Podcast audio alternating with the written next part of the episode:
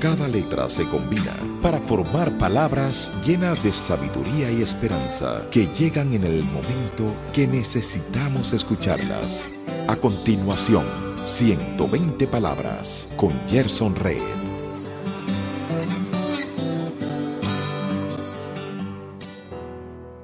Martín retrocedía sin mirar hacia atrás, cuando de pronto sus pies pisaron a su amiga Natalia. Esta, sin pronunciar palabras, lo abofeteó. Acto seguido, él le dijo, ¿Me disculpas? Hay eventos en la vida que pudieran detenerse con solo decir perdón.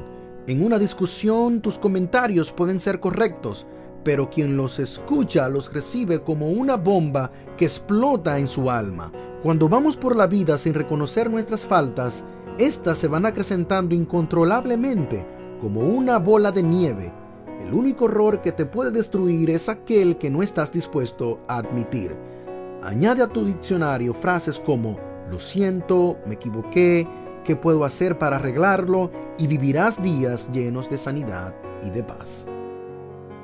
Acabas de recibir 120 palabras con Gerson Red.